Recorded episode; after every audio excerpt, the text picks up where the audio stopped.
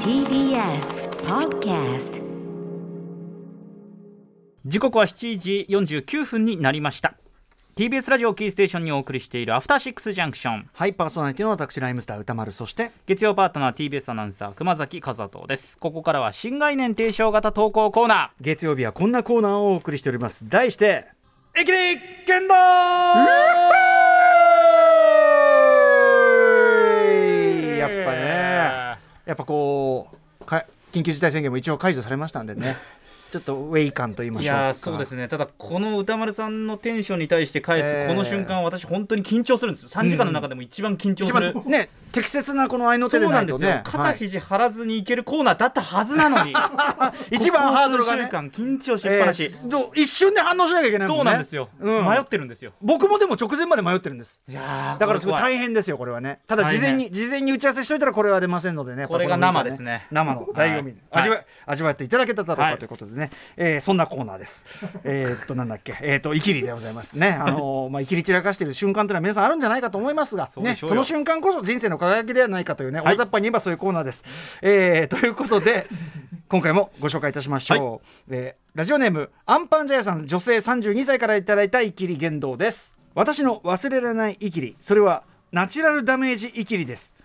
高校1年の夏初めてバイト代でリーバイスのジーンズを買いました高価なモデルではありませんがそれまで田舎の量販店の服しか着てこなかった私にとってそれは初めての自分の意思で選んだ服でした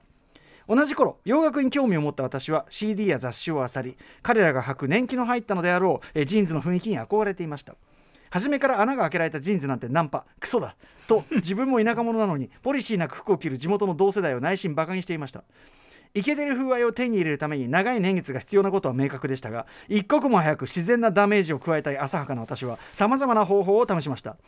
ジーンズを履いたまま浴槽に水を入れて暴れてみたりジーンズを履いたまま浴槽に水を入れて暴れる台風の日には待ってましたとばかりに外に出て道路を転げ回ったり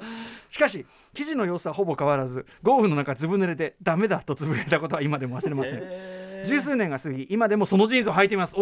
おすごい物持ち共に忙しく働き遠くまで旅をし気が付くとそれは唯一無二の雰囲気を醸し出していましたあの頃の自分に伝えたい焦るな生きれなくても自分の道を生きれば風合いはついてくるこれからも大切に履こうと思いますおーなんかいい話これ最なんか最終的にえなんかすごいいい話なんかハートフルな素晴らしいあのージーンズはいのダメージ、まあ今はねそのかっこいい感じでダメージついたものとかも売ってたりももしともとますしまあもうそれこそケミカルウォッシュなのさ、はいストーンウォッシュなのさ、はいね、ああいうものっていうのはやっぱりその人工的にそのなんていうの用紙を入れるというかねダメージ使い古した感じを出すダ感じメでーすジね感を出すって、は全然ありますけどあのーだからアンパンジェイさんはすごくだからある意味まっすぐっていうかちゃんと履いて履いた状態でダメージをしかも自らの体で与えようとしてるじゃん道転げ回ったりだしてかね、らある意味まっとうなその年季の入そうれな方んだですよね何にも間違ってないんですよこれ、はい逆に言えば、これでダメージをつける分には、うんうん俺は同じようなことを試みるにしても全然チートを試みてましたからどういういやヤスリです よ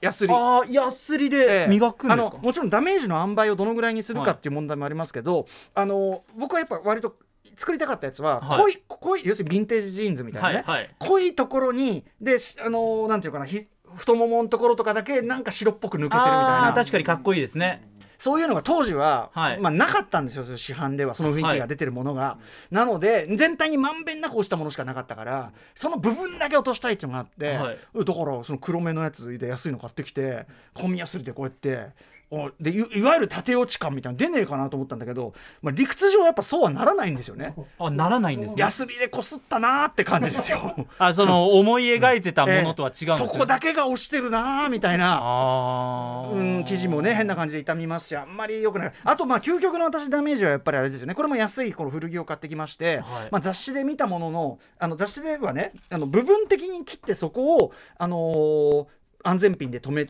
と可愛いよみたいなのが書いてあったんですけどうんうんうんうんうん私はもうそれ見て俺だったらその部分なんてケチなこと言わないねともう袖ごと言ってやるっていうあーんでこれもあ了解何度も話してますけど G, G ジャンっていうかそれの上下上下デニムの上と下のその太もものとこぐらいでガーンと切ってここを安全ピンでぐるぐる巻あーなかなきか手のところガーンって切ってこれを安全ピンでぐるぐるそういう巻こときかなおかつそれだけじゃないです胴体ガーンってここで切ってこれ安全ピンで胴と体もいくかちなみにこの後、えっとマドンナ特集ですけど、はいマドンナが最初に日本に来た時東京ドームの前後楽園球場、ね、この初日は雨で中止になったんですはけいど、はい私この初日のチケットを所有している人間でございましておお、はいびっくりしたびっくりしたまさにその、えー安全ピンをつけたあその状態でじいちゃん赴いたわけですね、はい赴きました一番俺の持ってる服の中で一番当時のマドンナ感に近いのはこれだったのでへーということでまあそれ私もやってるでと思って今時の子はそういうことはやらないのかいなんいてや言ったらです私ねやってなかったあのディレクターの、えー岩崎君がですね同世代ああやってますやってますと自分はデニムパンツジーンズをね、はい自転車にくくりつけて引きずりの刑で、えっとはねあ、練馬区全体を走 り回る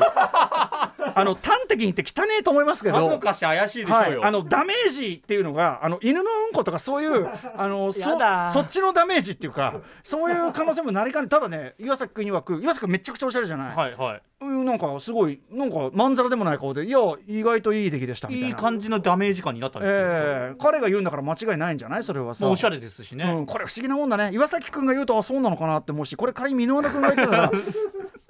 もうあのなんていうか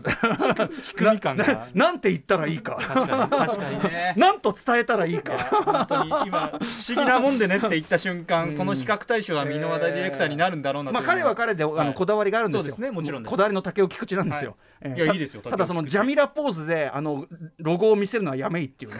そその着方だけは菊池竹尾さんしてほしくないはずだからどどこを見せたがる気持ちは分かるんです、やったことないそういうダメージはなあいとカスタムカスタム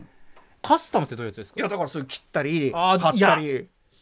だから私基本的にはもともとマネキン買いの人間なマネのキンでがねマネキンのあれくださいそうそううんそうです、うんおあそれらまくそれ間違いじゃないよそのブランドで一番自信のあるうんうんいや間違いない間違いない形の組み合わせにしてるわけですから、俺はそのマネキン買いは全然推奨してます私はいはい、うん私マネキン買いの人間なんですマネキンからのそちら側のアレンジっていうのは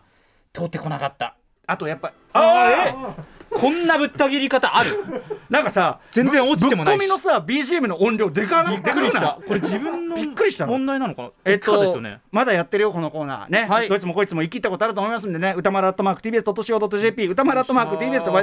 お願いしますうん 読めてない投稿された方にはステッカーもあげるよ、はいそんな感じで服のカスタムをしたことないやつにおしゃれ語ってほしくないねごめん以なさい上生きる言動でしたすいません After Six Junction.